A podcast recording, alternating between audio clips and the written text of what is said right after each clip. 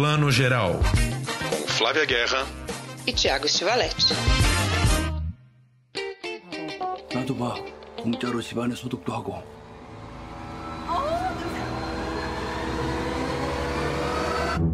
부모님 얼굴도 뵙고 좋더라 건강들 하시고. And the Oscar goes to Parasite.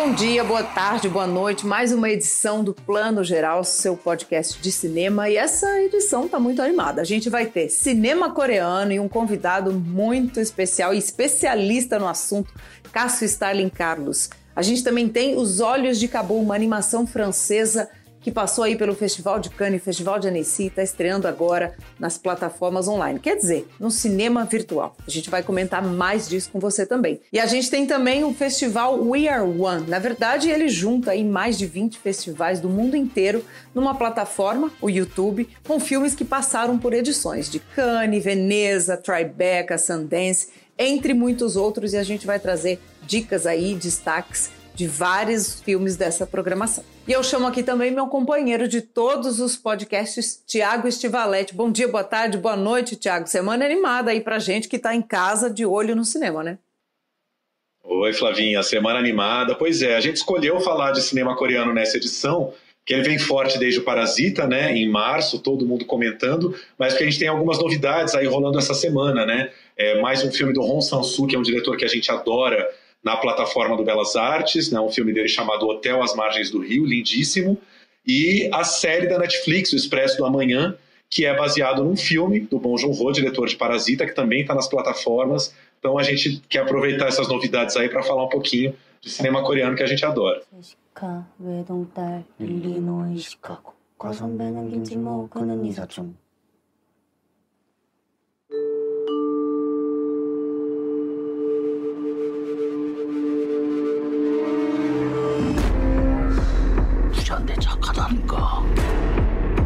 É isso aí. Muito se falou por conta de Parasita no Oscar, mas não se encerra só em Parasita, então tem muito assunto pela frente.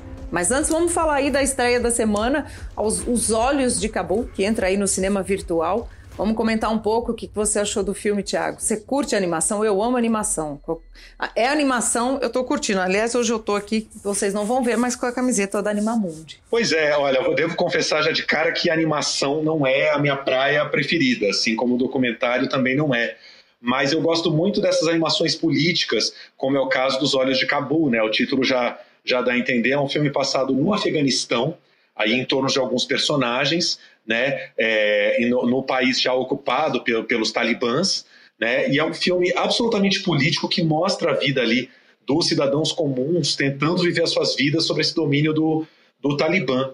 E um filme absolutamente político, e é, é muito interessante esse choque entre uma animação, que sempre tem uma coisa doce pra gente, de uma certa maneira, né, fantasiosa, com uma realidade muito crua, assim. Achei isso muito interessante no filme. Eu também gosto, gosto muito desse, dessa quebra que tem, né? Quase um conflito aí entre o, o, o olhar que as diretoras têm, são duas diretoras, aliás, de uma aquarela, né? O, o, a animação lembra uma aquarela, aliás, a responsável pela animação ela se chama Gobert Mevel, que é uma animadora muito, muito talentosa, muito reconhecida na França, e a outra diretora é a Zabu Breitman. As duas adaptaram essa história escrita pela Yasmina Kadra, um livro muito famoso, fez muito sucesso, e ao mesmo tempo que elas dão né, esse tratamento político que a história tem, tem essa aquarela, essas cores, esses tons muito suaves. Eu gosto desse conflito, porque coloca a gente dentro dessa atmosfera de um outro jeito, né, Tiago? Pois é, é, não, e assim é isso, o filme tem, tem violência, né, tem muito, destaca muito a violência e a opressão contra a mulher, é, num país muçulmano como o Afeganistão, né, os diálogos entre os personagens masculinos sobre as mulheres é, é, é, é muito difícil de, de, de, assimilar essa realidade. Às vezes eles estão falando entre aspas, assim, na maior inocência, né? Porque, enfim, aquela é a cultura e a realidade deles. Mas como a mulher realmente é relegada a um papel de objeto, né? Tem, inclusive, é, um dos casais protagonistas, é, o, a, a, mulher, ela, ela tá muito doente, né? Ela tá para morrer e a, e a, mulher mais velha que o marido, né? Que é dublada pela Riama Bass, que é uma super atriz palestina. E aí, num dado momento, o amigo desse cara fala na maior, com a maior cara de pau, assim, na maior inocência, fala: Não, mas você não tem que ficar acompanhando ela até a morte, dispensa ela logo, arruma uma virgem para se casar, né? Não é obrigação do homem seguir a mulher até a morte dela, enfim. É, você vê que é uma coisa absolutamente cultural e que é falada como uma coisa rotineira, mas que pra gente que é ocidental é muito chocante. Assim. É quase como se fosse uma peça velha, né? Joga fora peça velha, ela não está servindo mais. Mas é muito, é, o filme não faz essa contextualização, claro, porque não, aí seria uma série, mas ele, ele traz alguns momentos de flashback entre o, o Afeganistão de hoje, de hoje ou do, do presente ali, dos anos 90, e a Cabul anterior, né? Ainda ali a, a, vida que se tinha anteriormente, as mulheres sem a, a, o véu, as mulheres usando, usando mini saia até, saindo do cinema, universidade, uma vida muito rica cultural e o que se perdeu. E tem a resistência dentro desse cotidiano. Então eu acho que é um filme que fala muito disso, né?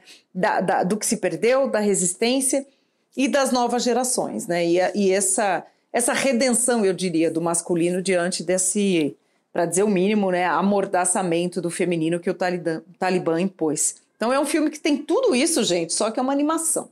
Então eu acho que é legal para quem só assiste animação, só associa em geral animação aos filmes da Pixar e da Disney é uma boa forma de começar aí nas animações adultas. Exatamente. Me lembrou também muito uma, uma animação que competiu em Cannes em 2008, é, Valsa com Bashir, que era uma animação israelense que falava também sobre esse conflito Israel-Palestina é, em animação. É um filme que tem um lado fantasioso muito interessante, mistura essa fantasia da animação com a dureza.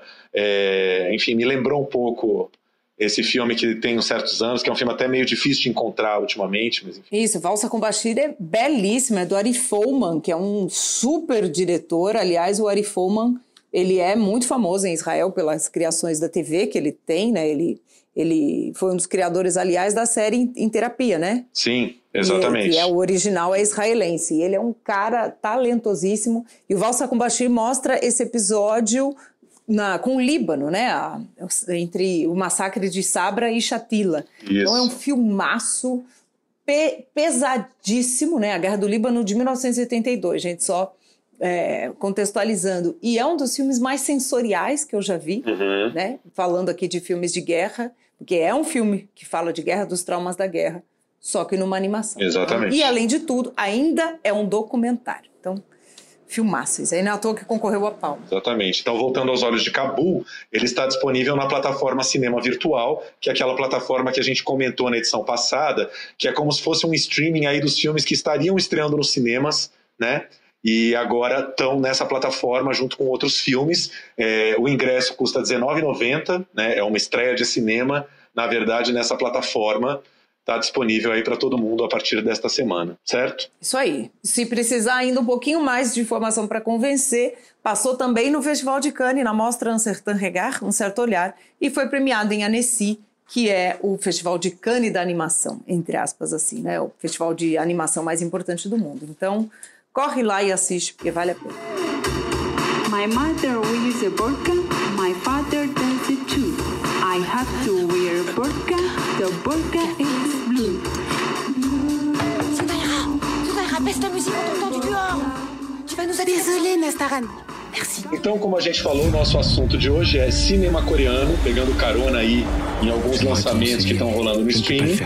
E para conversar com a gente, a gente chamou uma autoridade no assunto aqui, meu querido amigo Cássio Starling Carlos. Tudo bem, Cássio? Tudo e vocês? Tranquilo. O Cássio, para quem não conhece, é jornalista, crítico de cinema. É, durante muitos anos, crítico de cinema da Folha de São Paulo foi um dos responsáveis desde 2009 pelas coleções de cinema, dos DVDs de cinema da Folha, e que agora está lançando um projeto muito legal que é o Histórias de Cinema, né, Cássio? Exatamente. É um esforço de fazer uma coisa mais no quente mesmo, no online, porque a gente tem um treino muito de jornal, texto de jornal, e agora tem que embarcar nessa né, nessa, nessa experiência. Legal, eu vi que você está dando dicas de uns filmes é, bem obscuros, assim, que não estão saindo na mídia. Na verdade é porque, assim, todo mundo só assiste Netflix e, e, no máximo Amazon e fica com aquela impressão de que só existe, enfim, só existe VOD nessas plataformas.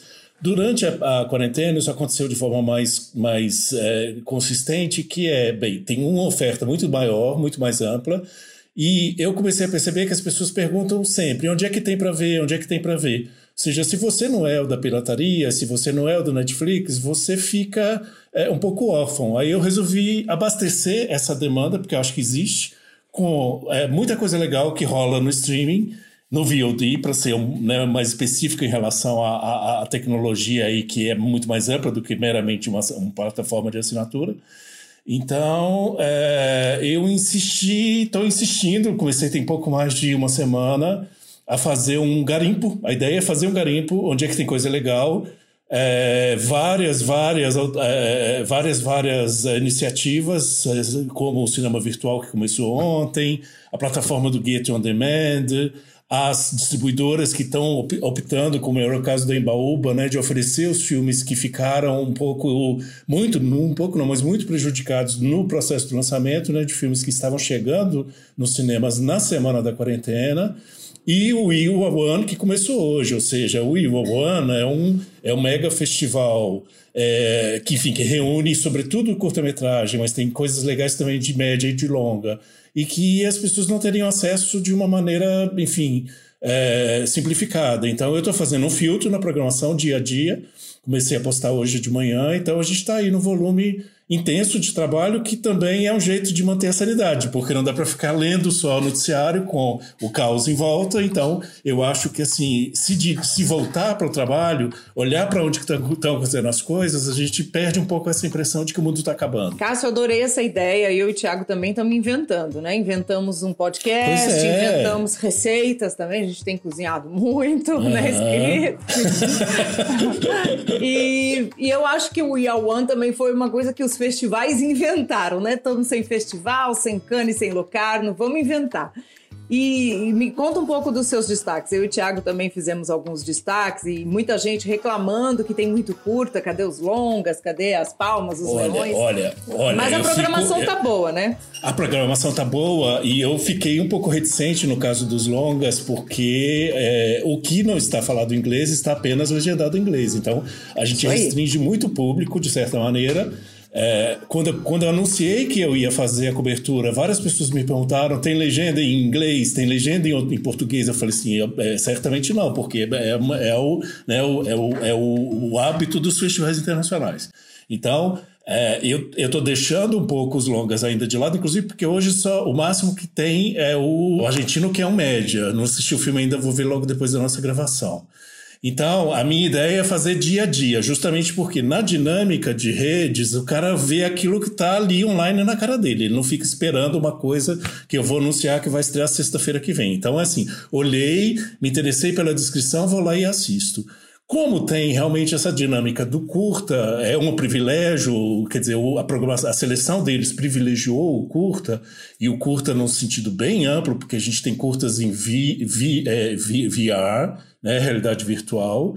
A gente tem os curtas que são de plataformas específicas, tipo a Blogotech, a OPED do New York Times, hoje eu vi um deles. Ou seja, é, é bem mais amplo do que o, o, a definição que a gente é, costuma fazer do curta-metragem. Então, o curta como uma, como uma, como uma, uma, né, uma, um formato. Vamos cada um de nós aqui dar uma ou duas dicas do Year One que selecionou aí, já viu da programação, começando pelo nosso convidado, por favor. É, bem, vamos aqui, deixa eu dar uma olhadinha na minha página, porque eu já fiz e já estou é, de olho no próximo, mas eu indico o the, the Distance Between the Sky and Us, que é um curta que é vencedor da Palma de Ouro e Cannes 2019, é um curta grego, é uma ambientação super simples, num posto de gasolina, dois caras se encontram, começa uma paquera e aí vamos ver o que, que acontece. Então é, um, é, um, é, um, é uma ideia muito, muito simples e muito bonita do ponto de vista da, do contato humano que rola, é, no momento que a gente está sem contato humano, então eu acho que o filme tem esse, essa pegada também de, de nos devolver um carinho que a gente tá, enfim, sem ele. A gente, é, a gente, então é uma experiência. A gente viu o curto hoje à tarde, né, Flá? Eu gostei muito também. Eu acho que tem um último plano lindíssimo, não vamos contar qual é. Lindíssimo. Mas é um, é, um curto de oito minutos que vale para mim, valeu muito por esse plano final, assim, que eu achei maravilhoso. Eu também. Eu gosto muito do jogo, dos atores, né? Intimista, barato, produção ultra barata. E essa câmera colada, porque quer dizer, ela não, precisa, ela não precisa ficar distante deles, a câmera é eles, né? Assim, aquele. Né, essa, essa, essa, essa, esse aspecto tátil da imagem é muito bonito no curta. Isso. Um belo curta sobre o mundo anterior, né? Sobre a vida anterior. O mundo, o mundo anterior. Como era a vida antes de 2020. Exatamente. E só outra dica. E o outro. Dica. A outra dica, pegando carona também de como era o mundo antes de 2020, eu acabei de postar um, um, um curta colagem que eu achei delicioso, que chama The Stories That Prepared Us, que na verdade é, um, é uma longa, é um vídeo ensaio de nove minutos fazendo é, é, é, extração de pequenos trechos, de pequenas cenas, de pequenas falas de todos os filmes que todos nós já vimos, tanto catástrofe quanto não, que mostram é, o fim do mundo, a quarentena, ou o isolamento. Então a gente olha para esses filmes e fala, bem, eu já vivi isso antes. É, essas histórias que nos prepararam para isso que a gente agora está vivendo do ponto de vista mais é, é, concreto, mas que a gente já viveu dentro do cinema. Então é muito divertido. É assim, vai de divertidamente a 2001, é um recorte completamente arbitrário de falas, de, de, de momentos, de cenas, de fragmentos e que a gente olha e fala assim, bem, eu já sei, eu já, eu já, eu já, está, já estava dentro, desse, dentro dessa experiência. Maravilhoso. Flavinha, suas duas dicas. Eu tenho, eu gosto, eu vou falar, um não é um filme, né? São as conversas que estão acontecendo que eu acho que é uma oportunidade super rara. A conversa com Guilherme Del Toro, a conversa com o Coppola, o Coppola, entre outras, eu acho que vamos ficar de olho, porque tem muita coisa que a gente aprende, descobre, se interessa por conversas com esses mestres aí, eu gosto muito. E que quando a gente não vai aos festivais, a gente não tem essa chance. O filme até estreia depois, mas as conversas não. Kanye coloca né, suas masterclasses no canal do YouTube depois, outros festivais já começam a fazer, mas em sua grande maioria não. Sundance também coloca algumas. Então eu destaco essas conversas, porque eu acho que para quem gosta, estuda cinema, é super cinéfilo, é um prato cheio.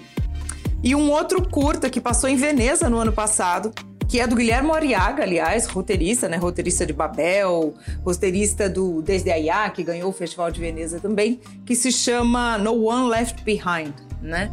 Ele, ele conta a história de um, de um grupo de militares americanos que vão fazer uma missão no, no México.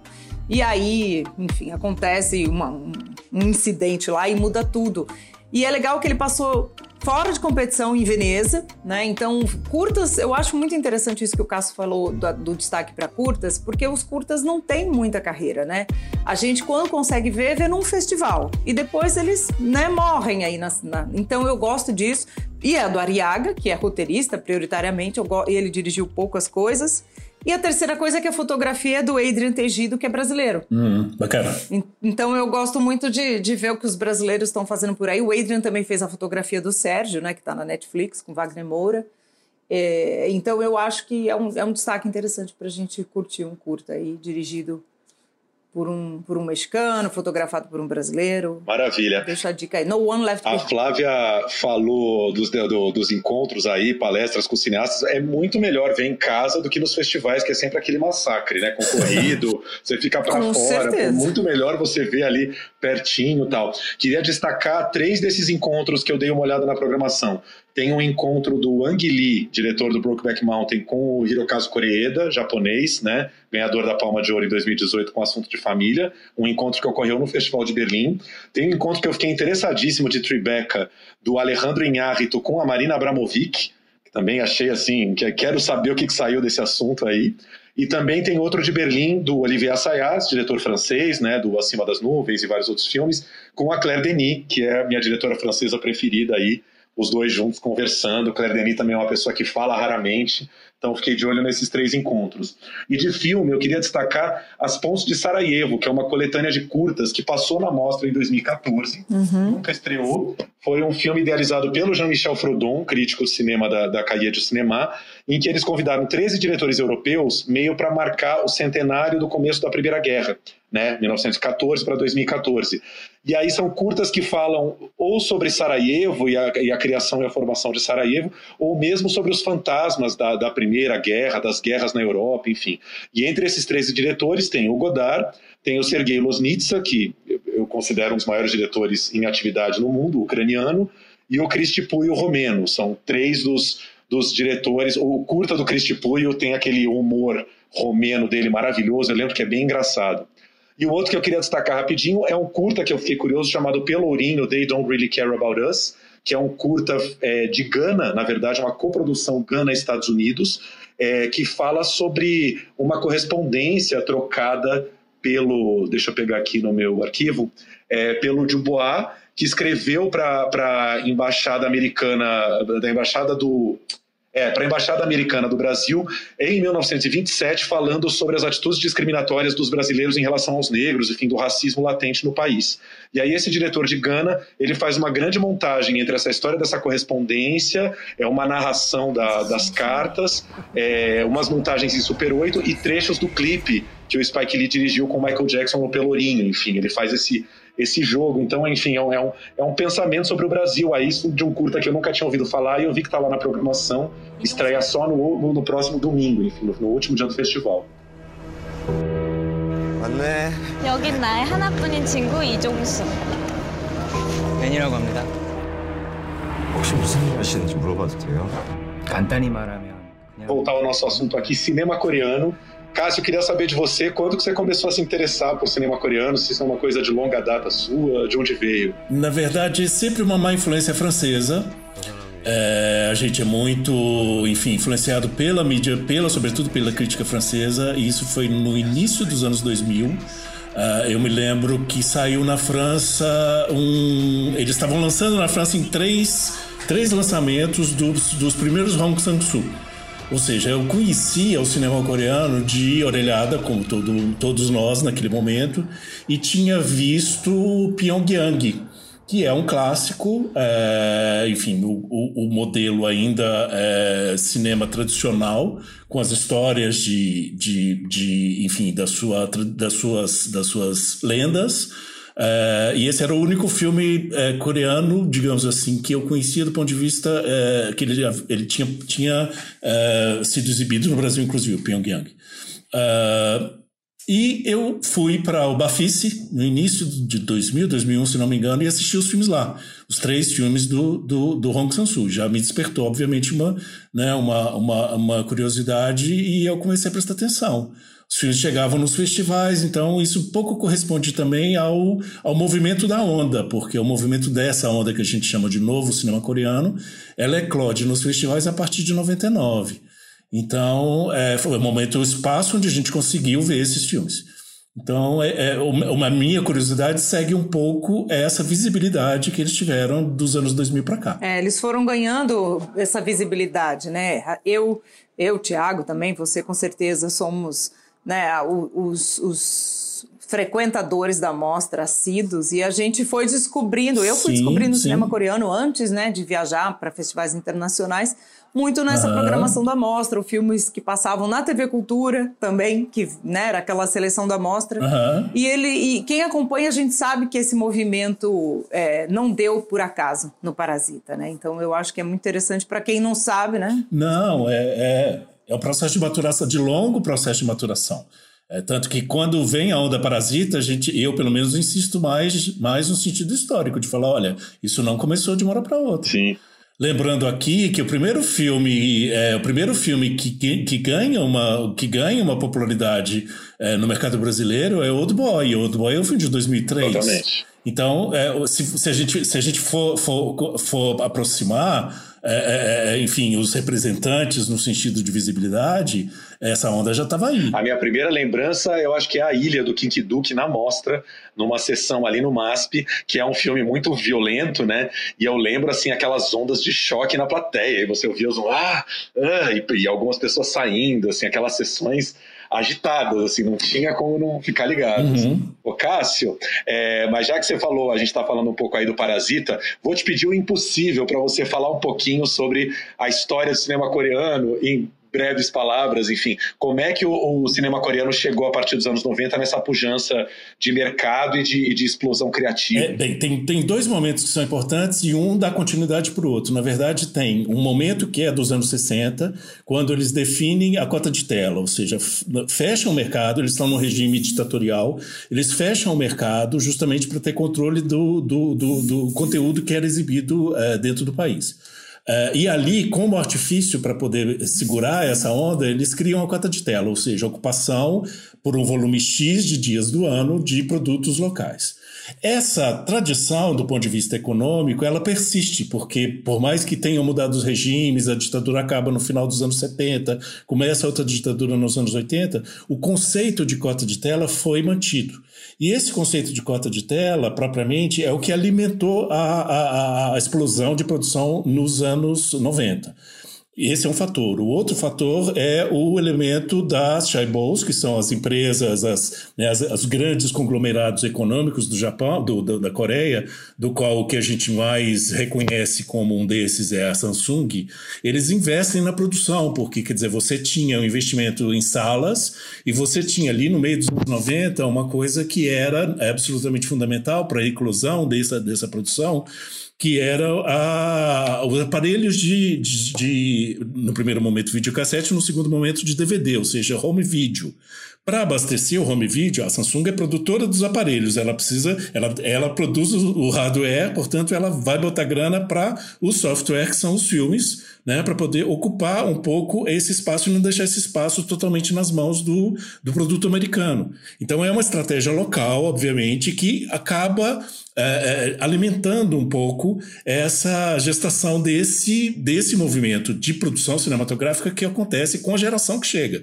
É, é, o grande momento de liberdade, liberdade civil no país, é o grande momento de chegada de novas gerações, é o grande momento de mutações sociais muito grandes dentro da sociedade é, é, sul-coreana. Então, tudo isso conflui para o cinema. Né? São, são muitos aspectos que a gente precisaria dar uma aula enorme para poder explicar, mas eu estou aqui condensando justamente para explicar de onde que vem o boom. É isso aí. É, o boom não nasce, o boom não é geração espontânea, como a gente fala. É, e eu acho interessante observar, completando você, Cássio, que um dos momentos mais memoráveis do Oscar esse ano foi quando a Mick Lee, né, a produtora executiva do Parasite, né, do Parasita, agradeceu lá, e, e né, na cerimônia, agradeceu ao público coreano. Sim. Né, nada boba ela, porque ela é uma das grandes executivas do entretenimento na Ásia, tem cadeia de cinema, tem de um tudo, Exatamente. e ela sabe muito bem a grande diferença que fez essa cota de tela, o público coreano investir no seu próprio cinema e ela ajudou a colocar uhum. esse cinema no mundo. Coisa que aqui tem, no Brasil tem... nós estamos aqui tendo que discutir com o nosso próprio público. Deixa eu só completar mais uma coisinha que é importante, porque justamente o que a gente não conseguiu fazer, que é eles fizeram a, a, a, a chamada capilarização, ou seja, eles começaram a, a, a construir, abrir salas em lugares onde não havia cinema no país. Ou seja, é um país muito menor do que o Brasil, obviamente essas condições são diferentes, mas o que eles fizeram foi abrir salas que propiciassem que o público local visse os próprios filmes. O Cássio, tem investimento maciço do Estado? Existem muitos fundos de financiamento ao cinema? Não é exatamente o investimento maciço do Estado. O Estado regula é, mas é, um, é, um, é uma economia de. é um neoliberalismo pós-industrial. Então, realmente, nós temos ali uma, uma outra distribuição propriamente de investimento. O investimento não é estritamente estatal, o Estado regula. Ou seja, o Estado regula na forma de cota de tela, por exemplo. Né? e na forma de estímulo. Mas uma anedota que, que explica um pouco o estímulo para que as empresas é, tivessem entrado nessa produção foi em 93, quando o presidente da época, o presidente não, o ministro da Economia da época, chama os donos das grandes, dos grandes chaebols e, e convoca, fala assim, olha, como um filme como é, é, Parque dos Dinossauros pode ter gerado mais é, lucro do que a venda de automóveis. Essa história é maravilhosa. Essa história, quer dizer, essa, essa, essa é a anedota que explica, né, que, que, que ilumina, ilumina o, o, processo de. Então, a partir dali, eles entraram, entraram no, no, no financiamento porque viram que era o tal do soft power. Obviamente, não estou falando, a gente não está falando aqui de neoliberalismo no e cru, mas a gente está falando de soft power. Ou seja, é uma indústria cultural, é uma indústria, indústria cultural, uma indústria criativa, como a gente chama hoje, mas que é uma das indústrias mais lucrativas do mundo e uma das indústrias com maior capacidade de influenciar é, valores. Então, é, essa é a jogada. E a gente fica aqui discutindo, entendeu? O que, que a gente vai. Se a gente é comunista ou não é comunista. Isso aí. Exato. Ô Cássio, mas mudando da economia para a estética, a que você atribui esse temperamento, não de todos os diretores coreanos, mas de alguns, é, essa, essa tendência a, a uma violência explícita, a uma ousadia absoluta no sexo e na violência, como a gente não vê em outros cinemas, como a gente vê enfim, existe um, existe um despudor, assim, uma falta de medo de mostrar coisas uhum. que nos encantam, né? Uhum. Nos fascinam, assim, absolutamente quando a gente vê um filme coreano. Uhum. Então, de onde você acha que vem essa, essa doideira? Tem uma, tem uma acho que vem do Soju. Bom, vamos lá, Flávia. Vai lá, não, tô brincando, eu falei, acho que vem do Soju. Soju faz isso com os coreanos. É, de fato, eu não sei se. Eu acho sempre perigoso falar assim, isso é uma característica asiática, porque, enfim, a gente está do outro lado do mundo e não consegue enxergar com clareza os valores. Mas, se a gente for recorrer à tradição asiática de cinema de gênero, existe a violência nela toda. Né? Desde, o, desde o cinema de samurai japonês, desde o filme de gangster é, de Hong Kong, ou seja, esta é um, um tipo de experiência estética que já está no cinema, que é consumido em larga escala e por toda aquela população desde os anos 50, desde os anos 40. Né? Então, ou seja, não há estranhamento no sentido da representação da violência. A violência faz parte dos gêneros mais populares que, é, se a gente for observar, são uma constante mudando é, de tempos em tempos qual é a cinematografia entre aquelas que, que, que é hegemônica. Mas todas elas são muito. A violência é muito presente em todas elas. É, isso posto, é, aí sim há uma interpretação cultural que é a questão é, da experiência é, sul-coreana, da Coreia no primeiro momento do século XX e da Coreia do Sul na segunda metade do século XX que é a, os traumas que são os traumas históricos. Então, no primeiro momento, o país está ocupado pelos japoneses até 54, até 50. De 50 a 54 ele está em guerra civil e de 54 para frente ele está cindido ao meio. Ou seja, um paralelo em que a parte de cima é a inimiga mortal, é uma relação Caim e Abel, ou seja, toda essa questão do medo e da, da vizinhança do medo é muito onipresente em toda a experiência histórica do, da Coreia no século XX. E isso, obviamente, migra para os produtos culturais.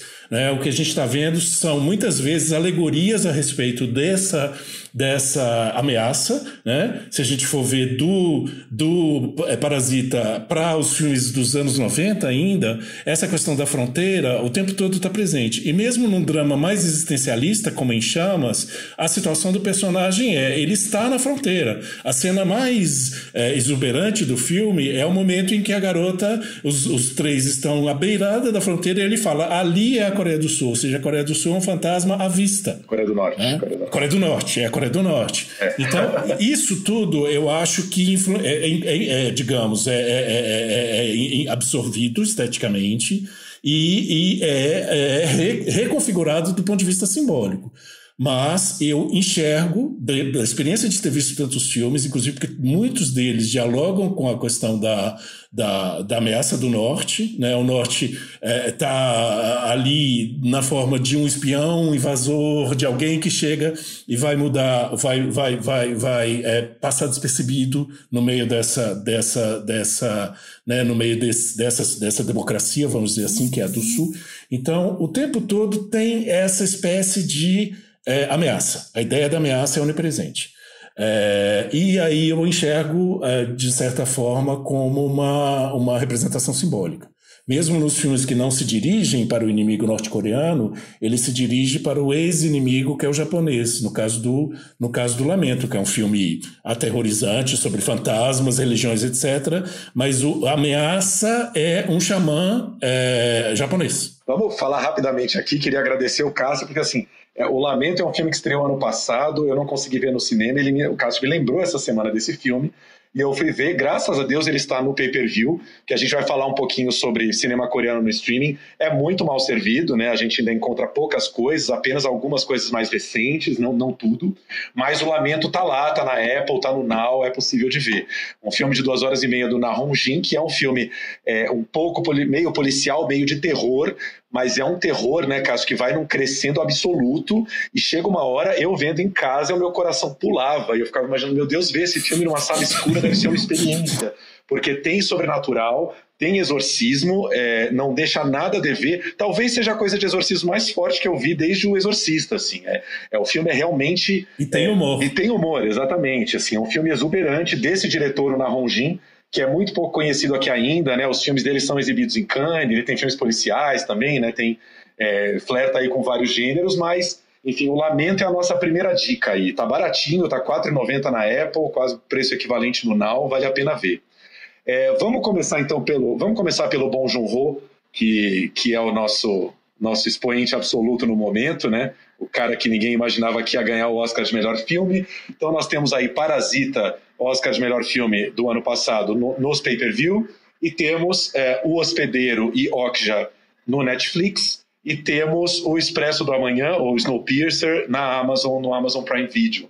Falar um pouquinho do Bong Joon-ho aí. Antes da gente continuar, eu acho que tem um detalhe muito importante que você observou, Tiago, que é marcante no Bong Joon-ho, que é o humor né? E essa mistura de gêneros. Então, Sim. Eh, eu gosto de trazer esse humor aqui. Queria que o Cássio também comentasse isso, como eles misturam muito bem os gêneros e não tem medo de fazer isso. Eles são transgêneros. Isso aí.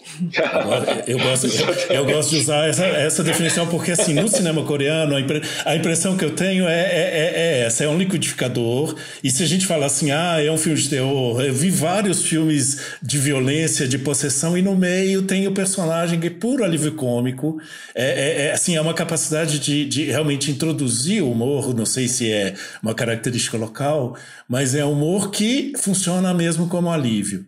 É, e isso é, isso é constante, não é uma marca só de um autor. Tem no Bong Joon-ho, que a gente já tinha sacado né, desde o primeiro momento, mas é, é, é usado por todos os outros.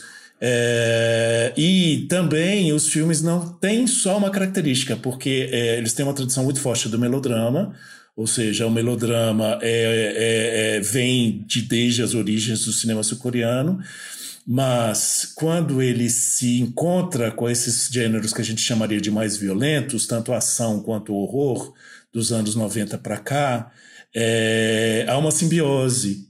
Então, essa simbiose acho que também explica a receita no sentido da surpresa. Por que, que esses filmes nos surpreenderam? Por quê? Porque eles conseguiram fazer o remix de uma maneira mais é, original. E eu acho que é uma das provas de um grande talento de um diretor é fazer essa, essa mistura, essa transição de gêneros dentro de um mesmo filme, né? O Paul Verhoeven é um outro diretor que faz isso habilmente, que é uma coisa muito difícil e que nem todo diretor é, é bom nisso, né? Tem diretor que, que, que, opera no seu próprio gênero ali a carreira inteira, né? E o, o Bong Joon-ho é um cara que flerta com diversos gêneros. No caso do Parasita, como você falou, diversos gêneros dentro de um filme só, né? O filme começa numa. Sim. Numa... Mas já estava no hospedeiro, né? Já estava também, sim. Você mesmo já mesmo no, no Mother. Né? É, mas é que. Mesmo é que... no Mother, é um que eu revi de... agora, essa semana, o Mother, apesar de ser um filme que tem todo, todo aquele drama, ele também ele flerta ali com o humor. Ele, ele não deixa a gente sem. Até às vezes é um humor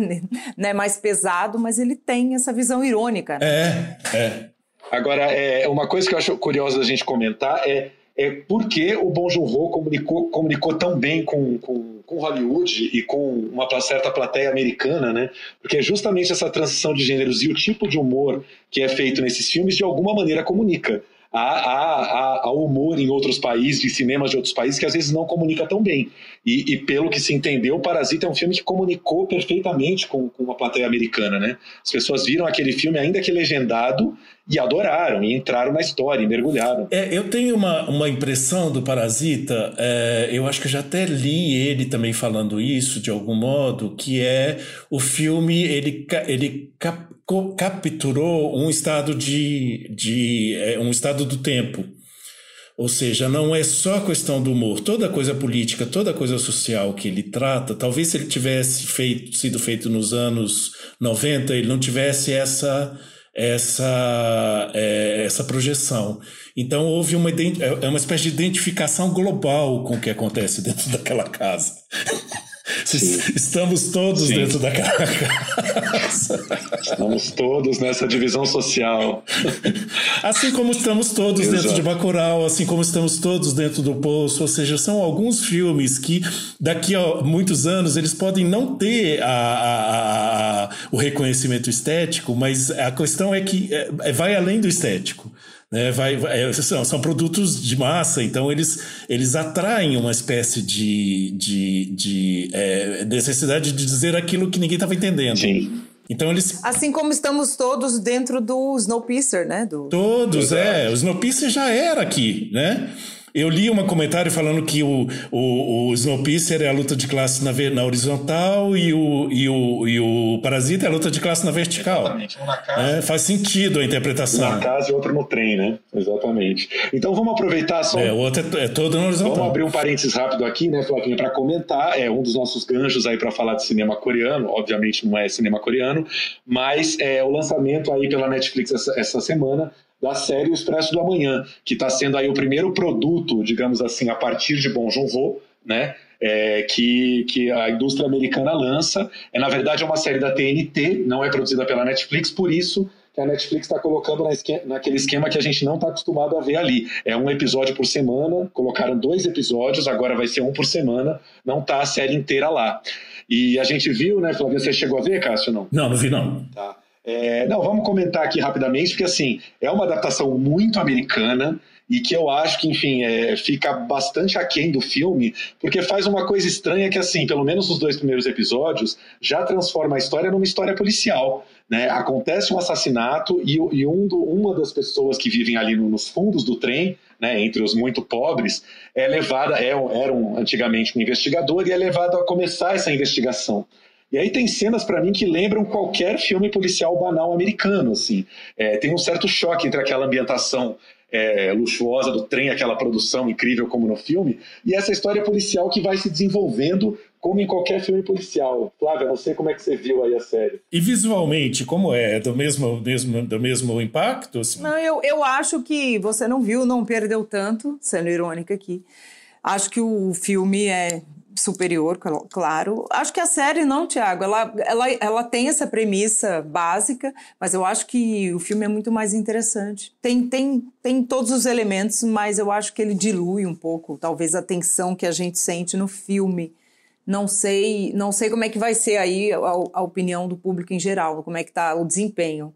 Você concorda, Thiago? Eu acho que a produção tá ali, tipo, você vê uma produção, digamos assim, muito parecida com a do filme. É a estética do trem, as avalanches, é, tudo aquilo é parecido, só que tem aí tem todas aqueles, aquelas coisas. É, é, é bom você ver para fazer aquela comparação entre cinema e televisão. A fotografia do filme é muito mais escura e mais sombria, a, a da série é mais clara. E apesar da série ter ali seus 10, 12 episódios e poder diluir a história, ela tem um ritmo mais acelerado que o filme. Eu fui dar uma olhada no filme essa semana e toda a preparação do filme é mais lenta sabe? Tem um ritmo do Bom Joon-ho ali mais lento, enquanto na série tem que ter um, é, né, aquela coisa, tem que ter diálogo a cada dois minutos, a coisa, né, todo mundo tem que falar ao mesmo tempo, é, o ritmo é outro. Muito mais não, expositivo, né? É, não cria uma ambientação tão forte quanto a do filme. Ou seja, resumindo, não me interessou muito, não tô com muita vontade de seguir depois do segundo episódio, não. É, nem a mim, achei muito mais simplista, né, Tiago? Os, os, diálogos são muito explicativos. São. Ah, é, o, muito mais, tem menos tem produção, tem produção do Bong Joon-ho e do Park Chan-wook, que também produziu o filme, e o roteiro dos três primeiros episódios é escrito pelo Bong Joon-ho em parceria com outras pessoas. A partir do quarto episódio, ele já não, não tem mais o roteiro. E, e em nenhum episódio a direção é dele. Eu acho que isso faz muita falta. Você percebe que, que não tem a direção do Bong Joon-ho ali. Enfim. E olha que o showrunner é o showrunner do Orphan Black, né? O Gray Manson. Eles são Isso. super produtores. O Orphan Black é um fenômeno, mas não, né, não, eu concordo com o Thiago. Acho que ficou muito, eu acho muito positivo, muito televisão, a fotografia também eu gosto muito mais do filme. Ah, e um último, Permite mais zonas. e um último comentário. Na, na série, a comandante do trem ali é a Jennifer Connelly e no filme é a Tilda, a Tilda Swinton. Eu adoro a Jennifer Connelly, mas ela não é a Tilda Swinton, né? Já tem toda uma diferença ali. A Tilda faz aquela caracterização ma- maravilhosa e maluca no filme e a Jennifer faz uma coisa muito mais é, sóbria, enfim. Não, eu tô me perguntando se eles vão esconder o filme agora, porque é, é o momento de, de dar a ver o filme que as pessoas que viram Parasita não po- podem não ter visto. Exatamente. O trabalho dele no, no, no Snowpiercer. E tá na plataforma. Aproveitar né, a visibilidade da, da, da série para poder colocar o filme na roda. Você diz o Expresso ou o Parasita? O, es- o Expresso, o Expresso. Então- o Parasita tá chegando já em, em, em- em Blu-ray, não sei quantos, lança, quantos modos de lançamento do Parasita, né? Então, não, mas Mas é- tô pensando mesmo no, no, Spi- no Não. Mas é o que eu. É, então, o- o o Expresso, Expresso- o Expresso né, tá tá. na Amazon, isso que tá engraçado. O Expresso né? A série tá na Netflix, Amazon. o filme É. tá na Amazon. Então, quem quiser pode dar uma Ah. olhada no filme lá. Com o nome, com o nome de Snowpiercer, né, Sim. Tiago? O, o mais interessante é que está como Snowpiercer, então de repente você não vai encontrar, porque você vai procurar Express e ele não a- aparece. Isso eu Sim, achei a Amazon, um- a Amazon tem esse problema muito mais que o Netflix. Assim, eles às vezes não se preocupam em colocar o título em português do filme ali. E eu acho isso uma falha, porque às vezes a pessoa vai procurar por Expresso e não vai encontrar lá, né? Então Certamente. tem que buscar realmente Snowpiercer. Esses caras estão precisando de concorrência. Concordo. Vão ter muito, cada vez mais, se Deus quiser. Bom, vamos falar então agora do nosso querido Hong Sang-soo, que é outro expoente do cinema coreano, menos conhecido porque faz um cinema ali mais sóbrio, né, um cinema dos diálogos, assim, quase que uma crônica ali do cotidiano e das relações afetivas. É, o Hong Sang-soo é um cineasta que está fortíssimo na plataforma do Petra Belas Artes, que está lançando essa semana dois filmes dele, o, o- um filme mais recente que é o Hotel à Margem do Rio, e está lançando também Ha Ha Ha, que é um filme do Hong Sang-soo de 2010, que ganhou o prêmio de melhor filme da, do Sertan Regar em Cannes em 2010. E o Belas Artes já tinha dois filmes do Hong Sang-soo ali na sua plataforma, no seu catálogo, que eram O Dia Depois, é, do Festival de Cannes, e A Câmera de Claire, um filme com a atriz francesa Isabelle Huppert. Ou seja, Belas Artes não está nada mal aí com quatro filmes do Hong Sang-soo. Então vamos comentar um pouquinho, falar um pouquinho do Hotel à Margem do Rio, que eu achei um- uma, uma pérola, assim, achei um filme muito lindo assim de se ver. Eu gosto muito também, eu, eu sou muito fã do Hong Song-soo. Adoro os diálogos, ele trabalha diálogos primorosos, gosto de diálogos longos, em geral aqueles diálogos com muita comilança, né? Esse tem menos, o hotel tem mais paisagens, né? Tem mais tem, tem um cenário que eu acho que ele é um personagem, tanto que está no título aí, na, na versão em português também. E eu gosto muito que ele tem uma atmosfera de nouvelle vague, eu já tinha até comentado isso com o Tiago, que permeia toda a obra dele, mas nesse eu sinto muito, assim, os tempos, as relações, os diálogos. Não sei o que vocês sentiram desse filme, mas eu gostei muito. Fuma-se muito e bebe-se menos dessa vez, né? A impressão que eu tive. É, eu acho. É isso aí. Não, eles tomam muito, Muito café, mais eles tomam café, muito porque no- café, no- eles nos pedem outros é no uma bebedeira de cair, né? Senti falta do Nos, nos primeiros. Não, não, mas tem. Tem, tem sim. Na segunda metade do filme tem porre, tem bebedeira, tem tudo isso. Nu- Nunca vai deixar de ter. Coreano sem soju não dá. É, vamos falar um pouquinho da história, né? Quer dizer, tem esse hotel às margens de um rio, né, na Coreia, e você tem ali quase que duas histórias um pouco tocadas em paralelo. Um, um escritor, poeta, que está morando nesse hotel aí já há algum tempo, a convite do próprio dono do hotel, né? Está se hospedando de graça, e ele recebe a visita dos dois filhos, que vão lá, enfim, visitá-lo e conversar com ele, vai ter aí toda uma.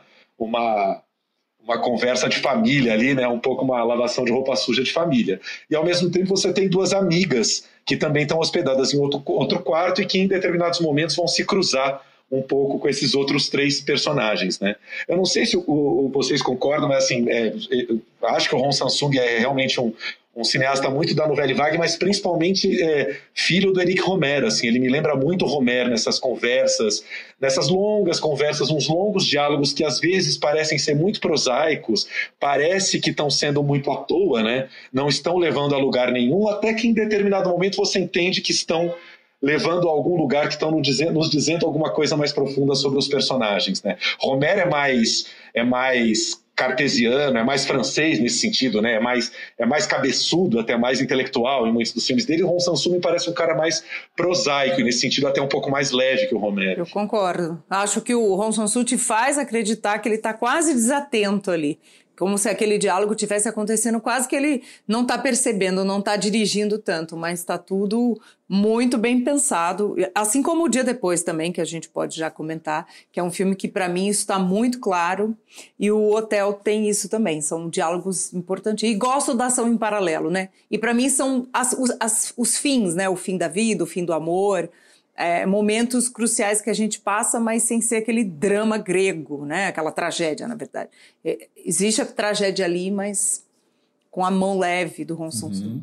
É, eu, eu, eu queria só dar um toque numa questão que é pra, pode passar despercebida quando a gente fala de modo muito genérico sobre cinema coreano, é que, enfim, essa entidade propriamente não existe. É sempre uma, uma generalização quando a gente fala. A gente a gente tem né, é, é, momentos, a gente tem aglomerações. Então, no caso do cinema do Hong Sang-soo, ele, ele se coloca fora dentro desse universo que a gente está aí denominando de cinema coreano. No sentido de, ele é, um ele é quase um artesanato. Né? Ele filma, filma de, desde muito cedo no digital, com uma equipe muito pequena, uma, uma, um casting muito, muito recorrente é, como se fosse uma espécie de contação de histórias é, é, em casa. Né? Nesse sentido que, que vocês a, a, chamam atenção para parentesco com a novela vaga, eu acho que tem muito esse parentesco mesmo. Se fala muito da, da filiação romeriana, mas eu acho que é mais do modelo de cinema, né? no sentido de um cinema que, que diz de uma outra maneira, que custa de uma outra maneira, que se organiza de uma outra maneira. Então, quando a gente olha para esse cinema, a gente vê que tem uma pluralidade, que você não precisa estar só dentro do regime industrializado, de grande, grande é, comércio dirigido para uma população que consome massa, mas você também tem esses nichos autorais, sem deixar de ter autoralidade no cinema industrial, que é a coisa que nos Sim. chama muita atenção. Ou seja, tem, tem é, assinatura, tem personalidade nos filmes, como esse, nos filmes que a gente chamaria de blockbuster, inclusive porque dentro, da, dentro do sistema de produção deles é um block, são blockbusters, mas também tem espaço para esses cineastas que são propriamente, é, enfim, que carregam o andor do cinema autoral. E aí eu distinguiria junto dele o Lee Shandong, que é um cineasta muito pouco conhecido. É, para mim é o maior cineasta, é o maior cineasta é, é sul-coreano que dos que eu vi é o, é o, maior, é o mais impactante. Mas pensar nisso, que há lugares dentro desse, dessa grande é, lógica comercial para que esse cinema também apareça também como soft power, porque, quer dizer, se foi via Cannes, se foi via França que a gente começou a ouvir falar, foi por causa de Hong Sang-soo, foi por causa de Kim Ki-duk, foi por causa de Lee Shandong. Sim. Então, o, é um, tem desses, uma função, desses né? quatro que, do, do, do Hong Sang-soo que tem no, no Belas Artes, Cássio, qual que você gosta mais desses quatro aí? Eu adoro o Hahaha. É, eu acho é. que o Hahaha é é, é, é, é, dos leves, Sim. dos falsos leves, uhum. né? Porque ele é muito astucioso no modo como ele nos embrenha nas, nas né, naquelas são personagens indecisos, né? São personagens irritantes nesse sentido, Sim. mas que é, nos colocam muito diante do que a gente é, praticamente. É verdade. Isso que eu acho. E, e uma pergunta, é, é, me confirma uma coisa: ele tem aí esses dois filmes já com a Isabelle Huppert eu acho que Isabelle Huppert é a única atriz estrangeira com quem ele trabalhou ali na carreira, né? É, é, é sim. É. Que ele e... tem aí A Visitante Francesa, que é um filme de alguns anos atrás, e A Câmera de Claire, que está aí no, e a no Câmera de Claire, A Câmera de Claire eles fizeram durante a, a, a, duração de Cannes, não é isso? Eles, eles foram fazendo registros entre festas e sessões. Sim. Eu e... acho que o filme, é, o filme é feito muito de improviso ali. Sim, e eu adoro que o filme abre com a, a a Isabelle Huppert andando e ela tá, tem já a amiga coreana dela lá, conversando, aí ela assim, ai, tô tão feliz de estar tá aqui. Aí a amiga pergunta assim, mas você nunca veio aqui? Ela, não, nunca, é a primeira vez. Você fala, Isabelle Huppert já deve ter ido 72 vezes a cana, ela fala, não, nunca, é a primeira vez. tem esse humor, né, essa, essa piscadinha assim para o cinéfilo. Tem sempre essa ironia, tem sempre essa ironia. E eu acho que o cinema coreano ele tem uma, uma um jogo de cintura ali, um swingado que é que para nós brasileiros é, é, muito atrativo, porque não é um cinema duro, né? É muito, ele é, ele tem sua forma, obviamente, e que também estou generalizando, mas eu gosto muito desse swingado, desse, desse humor, dessas conversas, do soju todo que rega tudo. Eu, eu gosto demais dessa, desse, desse gingado coreano que os define muito aí quando a gente né, pensa num cinema asiático no geral, né? Não dá para comparar exatamente. É, não, é bem específico mesmo. É um humor é. que não tem nos Queria outros. só contar uma, uma anedota. Vocês viram essa série francesa na Netflix chama 10%? 10%? Sim, sim. sim maravilhosa. Foi você que, que recomendou. É, é a série sobre que no episódio da Isabelle Huppert também é maravilhoso, que os agentes ficam assim de cabelo em pé porque não conseguem dar conta, porque ela quer fazer 12 filmes ao mesmo tempo. Aí o agente está tenso na casa dela, já conversando um negócio. Daqui a pouco veio um coreano com uma câmera assim, chamando perto. Ele, Isabelle, quem é esse cara? Dá para tirar esse cara daqui? É um diretor coreano, amigo meu, ele está fazendo um filme, deixa ele aí, ele está fazendo o filme dele. Que também deixa é uma brincadeira ele. meio com o Sansu, né? Deixa ele aí. É muito. Deixa ele aqui. Ó, quietinho, então, quietinho, bom, eles essas... foram comendo por fora e ganharam o mundo, o Oscar e tudo. Então. Exatamente. Bom, então tá aí nossa dica de Ron Sansu, esses quatro filmes no Belas Artes. O Hotel à Margem do Rio é um lançamento, R$ 7,90, mesmo para os assinantes, tem essa, essa, essa, taxa à parte aí de R$ 7,90 por ser o super lançamento. Mas o Belas Artes também tem Em Chamas de Lixandon, que é um luxo ter ali no catálogo, que é um filme super recente, né? E podemos falar um pouquinho mais do Lixandon, que eu acho que é um cara que vale mesmo, né? Poesia é um filme que a gente gosta sempre de lembrar. É, tem sempre essa delicadeza e alguma coisa meio intangível, né? Meio abstrata nos filmes que você sai do cinema com uma sensação diferente, assim. E é aquele filme que que reverbera, né? Que você fica mastigando muito tempo depois. Não é um filme que você absorve de cara, eu acho. Sou apaixonada por ele. Então, eu, eu, eu foi o, o impacto é, é, junto, porque foi no mesmo Bafice que eu vi Hong Sang-soo e que eu vi Oasis. Oasis é um filme dele, é o terceiro longa dele. Uh, também uma situação de uh, conflito entre um marginal e uma garota que sofre de uh, paralisia cerebral. Ou seja, uma espécie de um Romeu e Julieta de, extremo exclu, de extremos excluídos. Ela do ponto de vista social e ele também, porque ele acabou de sair da prisão. Agora, tem um elemento no Hong Sang-soo, do Lee Shan que ao ver os outros filmes foi ficando cada vez mais claro, porque antes do cinema ele é um escritor. Então não, não é apenas a questão de transpor a sua literatura para o filme, mas de é, filmar com uma mente literária. Né? que é uma coisa que o cinema não tem muito. O cinema pensa sempre na apropriação da literatura. Mas o que, que é escrever um filme? Do ponto de vista das imagens. Então eu acho que isso, quando a gente vai vendo o Lichandong, a gente vê com maior densidade, porque realmente não são filmes de ação, são filmes de reflexão, são filmes em que os tempos são estirados, são filmes em que a, a, o jogo que ele faz com a linguagem é muito mais amplo do que meramente a eficiência narrativa. Então eu acho que nesse sentido é que ele nos encanta. E os diálogos, como você falou, por essa questão dele ser autor também, as palavras uhum. têm um peso muito importante nos filmes dele. Né? Total. Né? Não por total. acaso ele dirigiu poesia também, né? Que está falando disso, acaso, né? Uma é, mulher que está lá acaso. descobrindo a força da sua palavra, da sua poesia. Exatamente. Né? O que, que, é a palavra para quem vai perder a, a, a, racionalidade. É isso aí. É, que é o caso da, da, poesia, da personagem é, com Alzheimer. É. Eu acho que o Em Chamas tem essa questão do jovem, né, num mundo contemporâneo, é um grito ali, né, o Enchamas tá, traz toda essa latência dessa violência que está ali, e o Poesia tem a mulher no, no, no outro estágio da vida, mas ainda assim para descobrir essa voz, né, essas suas palavras. Eu acho é fortíssimo poesia, né? E também é um filme que você vai vendo distraído, que lindinha essa senhora, né? É. Quando você vê, você está tomado. É, ele te rouba, né? Ele é tomado. É. Te rouba eu, enfim, insisto um pouco para quem viu Parasita ir a, a, a, ao Em Chamas, porque eu acho que os dois filmes têm uma conversa muito íntima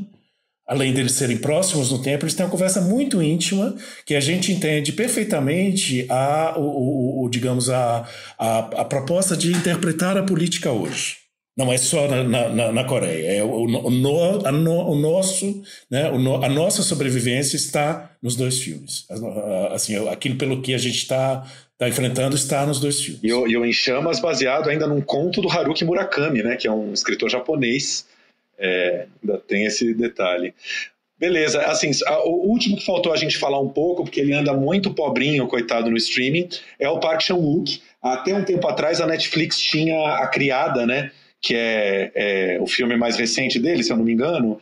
Mas eu fui dar uma olhada, já saiu do catálogo da Netflix. A gente encontra no pay-per-view Os Segredos de Sangue, que é uma, é uma refilmagem americana, né? Do, do A Tale of Two Sisters, que ele fez nos Estados Unidos com atores americanos, mas enfim, não é o, o grande cinema coreano dele, a trilogia da vingança, enfim, isso está um pouco escasso no, no, nos streamings, infelizmente. Mas é como o Cássio falou, é um cara que para muita gente é, despertou o cinema coreano aí no começo dos anos 2000, com Old Boy, que eu acho um filme realmente impecável, assim, visualmente suntuoso, né?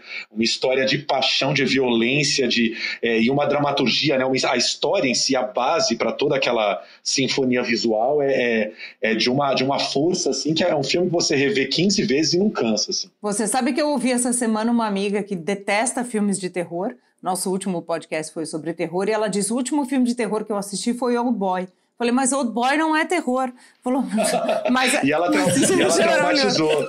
Ela traumatizou. pra você ver como é que ele mexe com os seus medos. Mas Old Boy não é terror.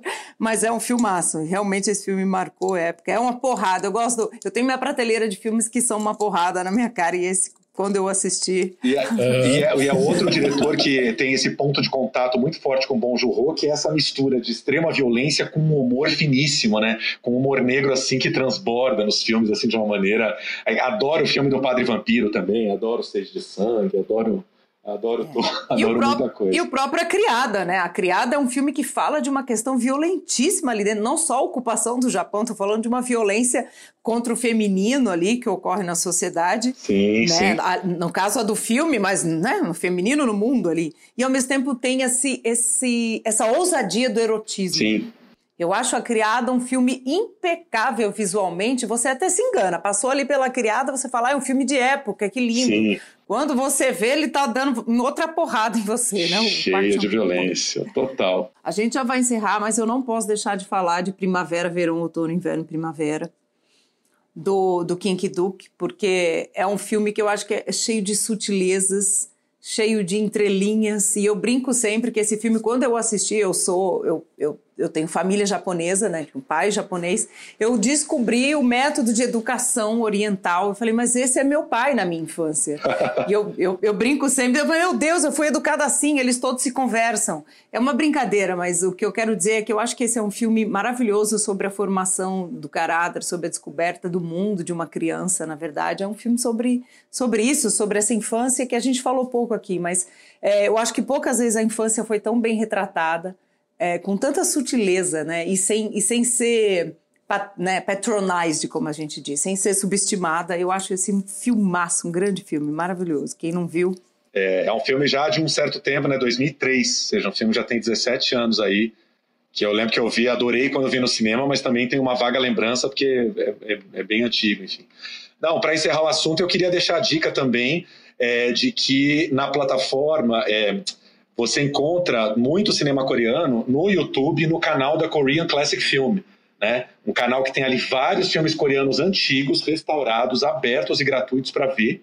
Né? Agora, por curiosidade, um outro filme disponível no YouTube que não está no canal do Korean Classic Film, mas que vale muito a pena, é o The Housemaid, né? É, a empregada, enfim, um clássico de 1960 que é considerado, né, Cássio, um dos, dos grandes filmes da retomada aí do cinema coreano. É um grande clássico também, está numa cópia lindíssima no, no YouTube. Querendo conhecer cinema coreano antigo, só no YouTube você já tem, assim, de rodo, muita coisa para ver. Inclusive no canal do Korean Classic Film, no momento tem sete filmes clássicos indicados pelo Bong Joon-ho. Né? Eles são espertos, né? Correram atrás disso, então Bong Joon-ho indica sete clássicos para conhecer o cinema coreano, tem lá. É isso. Bom, Cássio, queríamos te agradecer muito aí essa aula de cinema coreano pra gente. Obrigado pela tua participação. Imagina, eu que agradeço a participação. É, queria aproveitar para divulgar mais uma vez histórias de cinemas. É, tive que colocar esses a mais aqui para poder ganhar o espaço. Tô no Facebook e tô no Instagram. Quem quiser seguir, curtir, estamos é, lá todo dia postando coisas novas sobre We Are One e depois do We Are One ou o que tiver de diferente nas plataformas e nos VODs. Legal. A gente não deu o, o serviço aqui do We Are One, né? é, a página é weareoneglobalfestival.com, tudo junto. E tem o canal no YouTube também, We Are One, One por extenso, né? O-N-E também. Obrigado, Cássio. Valeu a participação. Obrigado, obrigado vocês. Prazer participar. E a gente fala muito de filme, mas a gente também comenta as notícias, principais notícias, tudo que está acontecendo aí no mundo fora do nosso confinamento. O governo de São Paulo, aliás, nessa semana, colocou o cinema na última fase da quarentena. Me corrija se eu estiver errada, Tiago. É a quinta fase. A capital está na fase 2, né? Os shoppings já vão reabrir no dia 1 de junho e aí, se tudo der certo, os cinemas vão reabrir no meio de julho e vão ter que vender 50% dos ingressos só e ter toda uma série de medidas de segurança. O que, que você achou disso, Tiago? Como é que você acha que os exibidores vão reagir? Na Alemanha, essa semana, a gente viu aquela foto horrorosa, parece um filme de terror com as cadeiras arrancadas, né? Para literalmente forçar o isolamento. Pois é, é isso, né, Flávia? Realmente está na fase 5, é a última fase de abertura aí é, junto com teatro, né, é, é a, mesma, a mesma categoria para eventos com aglomeração e alguns espaços públicos, né, quer dizer, está tá junto aí na mesma categoria é, de shows, enfim. Né, é, mesmo as academias vão abrir com restrições já na fase 4, mas os cinemas e teatros apenas na fase 5. Eu fiz uma conta aqui, se a gente considerar que São Paulo está é, tá abrindo essa semana aí na fase 2 laranja, né? É, e que cada fase, a ideia de planejamento para cada fase é de 15 dias, isso significaria que se é, os números da Covid abaixarem, que a gente não está vendo isso ainda no horizonte, né? no momento em que estamos gravando aqui, se os números baixarem e a gente conseguir ter aí o número de UTIs, né? É, disponíveis, controlado, né, que, e que o governo considere que a situação está andando direito, isso significaria reabrir os cinemas a partir do dia 15 de julho, ou seja, na segunda quinzena do mês de julho, ficarmos aí é, as três primeiras etapas, etapas 2, 3 e 4, durante todo o mês de junho e até metade de julho, sem cinema. Isso coincide com o que o setor está pensando aí de reabertura para os cinemas, também coincide com quando Hollywood quer voltar a se movimentar para as estreias, mas, quer dizer, isso é um calendário muito apertado. É, a gente não pode esquecer que a situação da Covid ela muda a cada dia e eu tenho certeza que se a situação piorar, o Dória vai ser o primeiro a não permitir a abertura de cinemas e teatros. Ou seja, existe, eu acho, ainda uma chance muito forte dessa abertura ser adiada e de talvez São Paulo capital, pelo menos, começar a ficar para trás nos lançamentos, enfim, os filmes vão começar a ser lançados e as salas ainda fechadas. Ou seja, se correr tudo bem, nós temos ainda mais de 50 dias aí pela frente de cinema fechado. É, é triste, mas por um outro lado é necessário. A gente não vai se alongar, porque senão nós fazemos um podcast Covid. Mas é uma medida de segurança, não, não dá para a gente negar a realidade. Acho bem arriscado já pensar em reabertura, sendo como você disse, os nossos números não estão caindo. Então, o máximo que puder ser feito para manter a segurança de todo mundo. Os protocolos estão sendo discutidos, né, tanto para a volta aos sets, a indústria, os sindicatos, os profissionais têm feito vários webinários, né, seminários para discutir isso, seguindo medidas internacionais também. E de volta aos cinemas também. Tem que garantir a segurança de todo mundo, senão não adianta, né? Amamos o Sim, cinema, exatamente. mas queremos ter saúde. Exatamente. Aí, enquanto isso, Tiago, a gente tem uma outra solução que é o Cine Drive-In. O Memorial da América Latina vai começar a receber sessões a partir do dia 16 de junho, vai até final de julho, quando a gente pode ter aí já cinemas ou não, filmes. Eu achei uma ótima opção, uma ótima ideia, porque tem vários drive-ins aí se agitando no Rio, Brasília tem um Cine Drive-In já, né, o último do país, e os preços são interessantes, 40 por pessoa ou 60 por veículo. E parece que o primeiro filme vai ser Apocalipse Now. De quem é essa iniciativa, Tiago? Foi idealizado pelo Petra Belas Artes, exatamente. Já foi é, fechada aí a parceria com o governo de São Paulo. O Dória, inclusive, anunciou essa, essa abertura do drive-in na, na coletiva dessa última sexta-feira. A programação está ótima para quem gosta de filmes clássicos, né? Vários filmes do Tim Burton, é, vai ter vai ter Batman, não é isso? Tem muita coisa bacana na, na, na programação. A ideia é ter no máximo 100 carros por sessão, Continuo com aquela dúvida que a Mariane Morissalva falou para a gente outro dia, é, lotação máxima de quatro pessoas por, por, por carro, mas assim, quem está no banco de trás vê direito? Eu não entendo muito como funciona isso. Eu também não. A gente tem que perguntar para o pessoal das outras gerações que curtiam Cine Drive-In. E uma outra dúvida minha, mas aí eu acho que aí essa é uma coisa tecnológica que vai se resolver, é a frequência ali do rádio, né, que tem que ser criada e o sinal transmitido. E me disseram Sim. já que tem festivais de cinema no país pensando em realizar sessões em cine drive-ins para o segundo semestre. A gente conta mais quando tiver dados confirmados, mas parece que é uma tendência. Não sei se vai ser o um modismo Covid, mas é uma opção divertida. Acho interessante, acho uma solução. Acho que se o memorial puder ficar disponível como espaço de drive-in por um bom tempo, aí pelo menos até o fim do ano, vai ser maravilhoso, né? A priori, esse projeto aí seria até o 31 de julho, mas se a gente continuar aí com muitas limitações de Covid, eu acho que não tem porquê é, não manter esse espaço assim, né? Tem que manter. Então, vamos ter aí quatro longas do Kubrick, 2001, Laranja Mecânica, O Iluminado e De Olhos Bem Fechados, pô, uma bela experiência aí para ver. E, e, gostei muito, talvez seja o filme mais menos conhecido aí dessa lista, O Abominável Dr. Fives, que é um filme de 71 protagonizado pelo Vincent Price, um terror aí também bacana na programação. Então, a última notícia que eu queria dar é o novo projeto do Martin Scorsese, depois dele fazer O Irlandês na Netflix, né, um filme indicado aí a vários Oscars, mas não ganhou nenhum.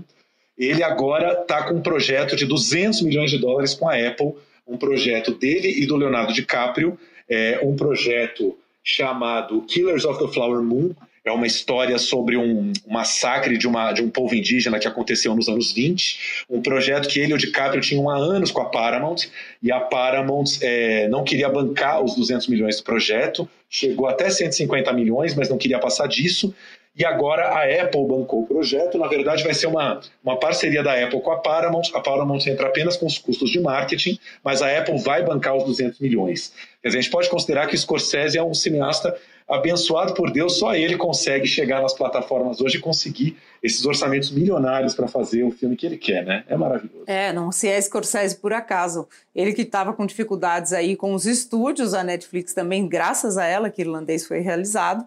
E aí, agora a Apple. Nada como a Apple, né? Os, os, os, gadgets são bem caros, mas pelo menos eles estão investindo esse lucro aí no cinema. É isso. Aí tomara que depois ele faça um filme com a Hulu, depois outro filme com a Amazon e assim o streaming vai segurando o vovô Scorsese lá em cima. Bom, a gente fica por aqui então. Essa foi mais uma edição do Plano Geral. Espero que vocês fiquem bem em casa, ouçam a gente, divulguem, contem para os amigos. Flávia Guerra, muito obrigado. Beijo para você. Beijo, Thiago. Muito cinema para vocês todos.